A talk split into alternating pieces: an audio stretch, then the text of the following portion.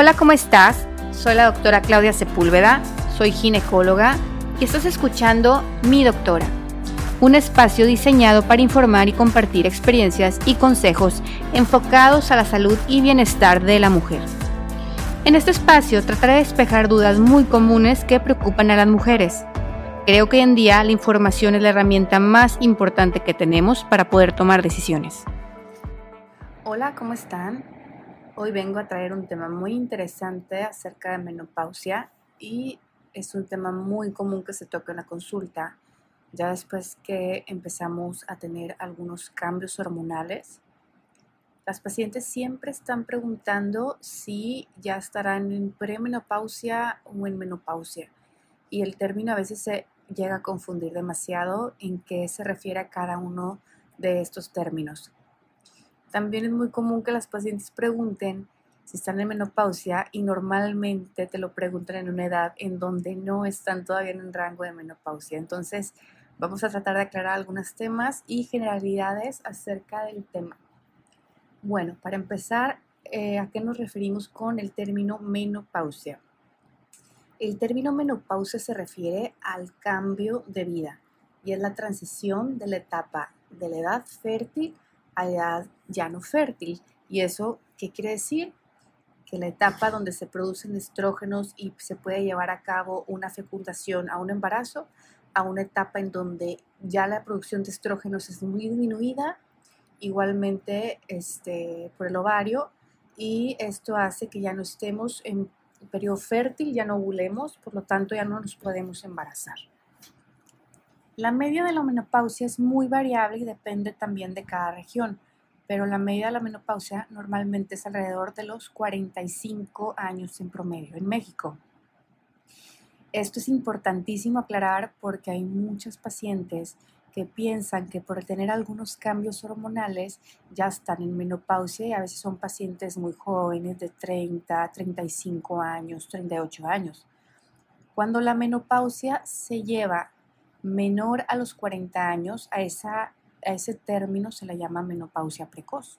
Y sí existe ese término, existe esa patología, sin embargo, no es lo normal, se sale de lo habitual esa edad de la paciente. La media son los 45, entonces si nos está sucediendo antes de, esta fecha, eh, tendríamos que también ver y valorar eh, qué otros factores tiene la paciente. ¿Cómo podemos saber si estamos en menopausia o no? Bueno, pues lo más importante aquí o lo más que se, da, que se da más es dependiendo de los síntomas de las mujeres. La gran, gran mayoría inicia con síntomas que se llaman vasomotores y esos son los típicos síntomas que nos dan cuando nos empiezan a dar los cambios en la temperatura corporal, lo que son los llamados bochornos o sudoraciones esos cambios son muy comunes. Y esos cambios se dan como otros cambios que también se dan en menopausia, porque los estrógenos a nivel de nuestro cerebro regulan algunos centros, en este caso el centro de la temperatura, que al tener disminución de los estrógenos también nos puede tener alteraciones en estos centros, en este caso el centro de la temperatura, y provocarnos estos cambios de temperatura corporal que suceden de repente y que suceden de la nada. Eh, no es lo mismo tener calor porque está haciendo calor o porque estamos afuera en el exterior a un bochorno de menopausia en donde es súbito, en donde no se puede controlar y a pesar de que estemos con ventilador o con aire acondicionado, este calor no cede. Es muy, muy común que las pacientes digan que en su casa el marido tiene el aire acondicionado todo lo que da y ellas se mueren de calor, cuando normalmente no era así. Otro de los cambios que también tenemos o los síntomas de menopausia es problemas en el sueño. Es muy común también que las pacientes presenten insomnio o cambios en su patrón de sueño. Y eso también es debido a la disminución de los estrógenos. Igualmente en el cerebro, eh, los estrógenos ayudan o actúan a nivel del centro del sueño y también por esta razón nos puede causar problemas para conciliar el sueño o ya una vez que dormimos estar despertando en las noches. También pasa muy común que en la noche nos da periodo de insomnio y también vienen los calores o los bochornos en la noche. Entonces ahí se pueden juntar también varios síntomas. También otro síntoma común es la labilidad emocional y esto se refiere a los cambios súbitos en el estado emocional, de estar a lo mejor en un estado feliz, estable, a pasar a un estado de ansiedad, a pasar a un estado de depresión, de sentirse que la vida no tiene sentido incluso. Muchos pacientes lo que me refieren es eso, doctora, mi vida ha cambiado, no encuentro sentido a mi vida, ya nada me gusta, ya nada me satisface, no encuentro sentido en mi vida. Esto es algo muy, mucho que me comentan las pacientes. Hay que indagar más cuando las pacientes nos digan este tipo de síntomas porque nos podemos este, estar topando con un problema grave, ¿verdad? Las pacientes cuando ya pierden el interés por las cosas importantes para ellas, inclusive sus actividades normales, su trabajo, su familia, también tiene que ver ahí mucho la cuestión psicológica. A veces ya traes algún problema psicológico de base y con la menopausia y con el cambio hormonal pudiera agravarse o afectar todavía más. Entonces, como médicos debemos de saber qué es propio de la menopausia, qué cambios emocionales pudieran ser normales de menopausia y qué cambios se están debiendo tal vez a otros factores externos. Habría que preguntarle a la paciente también si hay algún otro, alguna otra problema familiar, alguna otra situación que la traiga estresada, deprimida o ansiosa para poder también llevar un, manejo eh, integral aparte tu ginecólogo y probablemente el tratamiento hormonal que requieras, también el tratamiento con eh, algún especialista de la salud como un psiquiatra o un psicólogo que también nos pudieran ayudar con la paciente para que estuviera más estable, para que tal vez si requiera algún medicamento para la ansiedad o para la depresión, poderlo dar en conjunto. Ok, entonces hablamos de cambios de temperatura o bochornos, hablamos de cambios en el sueño, que es insomnio o cambios en el patrón del sueño. Hablamos de cambios emocionales o la habilidad emocional. Este, y bueno, en, esos serían los, uno de los síntomas más que se encuentran más en la menopausia. Sin embargo, existen muchos, muchos más síntomas que pudieran este, aparecer. Aquí lo importante es saber que la menopausia es algo fisiológico. Eso quiere decir que es algo que se va a dar. A todas las mujeres vamos a llegar a una edad, eh, a lo mejor en diferentes etapas diferentes edades que nos va a dar la menopausia. Sin embargo, es importante saber que este, dependiendo de los síntomas que tengamos, la edad que tengamos, es, va a ser necesaria o no el tratamiento. El tratamiento hormonal es algo que normalmente les da mucho miedo a las pacientes. El simple hecho de decir, te voy a dar un tratamiento con hormonas, muchas veces les causa ansiedad o les da mucho miedo porque inmediatamente lo relacionamos con problemas malos como el cáncer.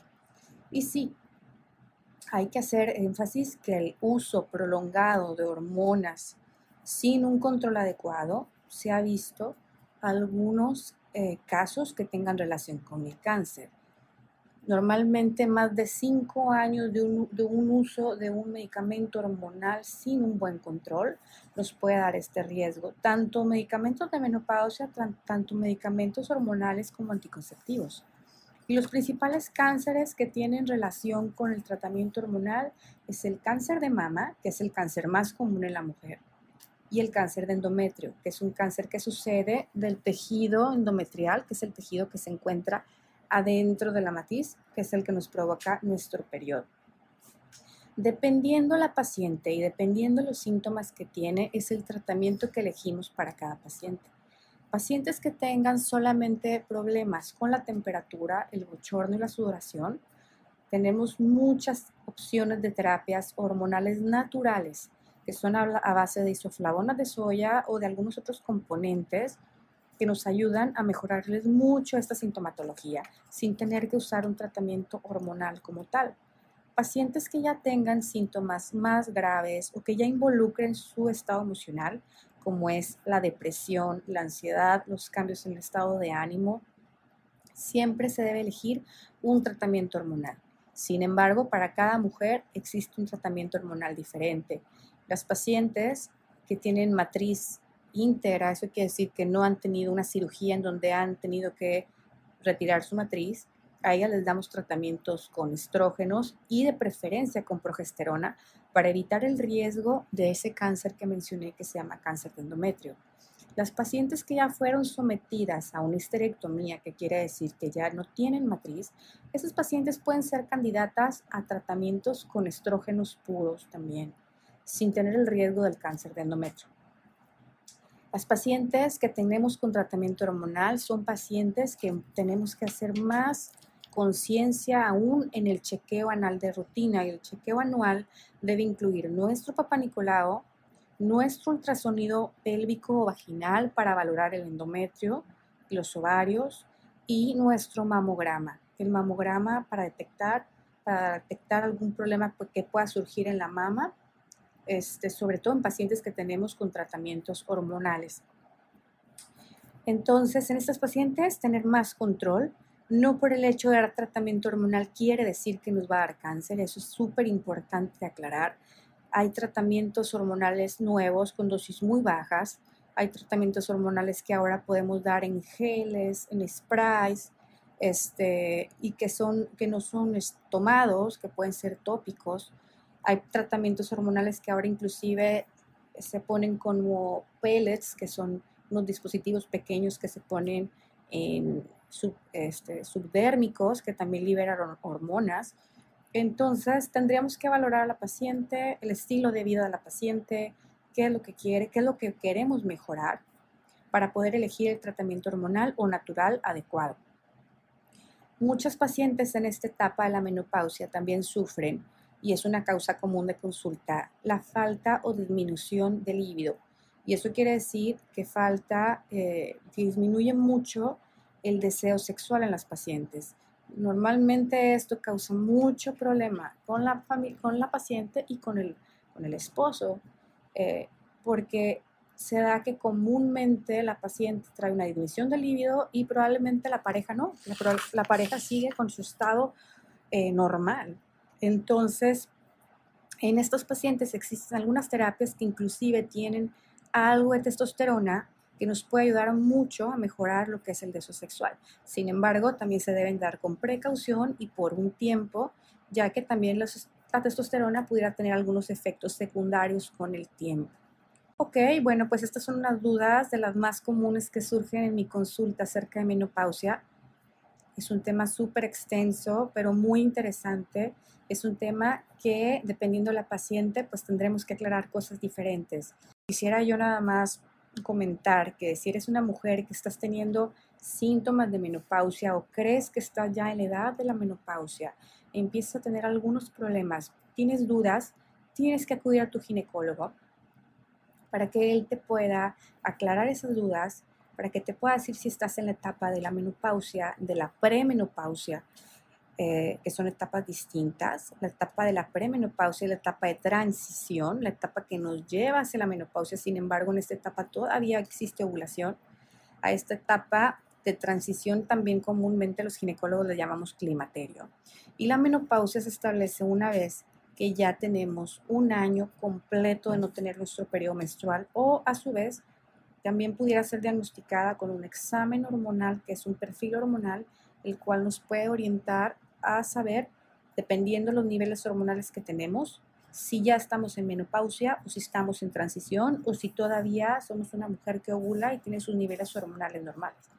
Tu ginecólogo te mandará a hacer estos exámenes para saber exactamente en qué etapa estás y de acuerdo a esta etapa que estás y de acuerdo a la sintomatología que tienes y a los problemas que quieres mejorar, elegirá el tratamiento adecuado para ti. Natural, hormonal, emocional o lo que necesites, ¿ok? Esta etapa, esta etapa es un poco complicada.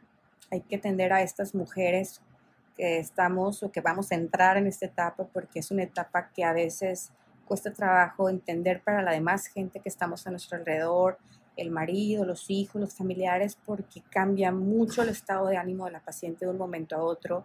Puedan pensar que la paciente eh, tenga a lo mejor eh, una mala actitud ante la gente realmente es porque la cuestión hormonal la trae muy afectada. Entonces hay que tener paciencia, hay que tener mucho apego y apoyo a la al familiar, Hay que acudir de preferencia a tu médico, pues acompañado de un familiar también, para que sientan el apoyo de la familia este, y ella pueda sentirse también eh, con un mejor apoyo emocional. Cualquier duda pueden escribirme a mis redes. Eh, ojalá que este tema haya sido de utilidad para ustedes. Nos vemos hasta luego. Si quisieras saber más información, nos puedes contactar en la página midoctora.mx, en Facebook como dra.claudiasepúlveda, en Instagram como draclaudiasepúlveda.gine. Espero que esta información te haya sido de utilidad. Nos vemos en el próximo episodio.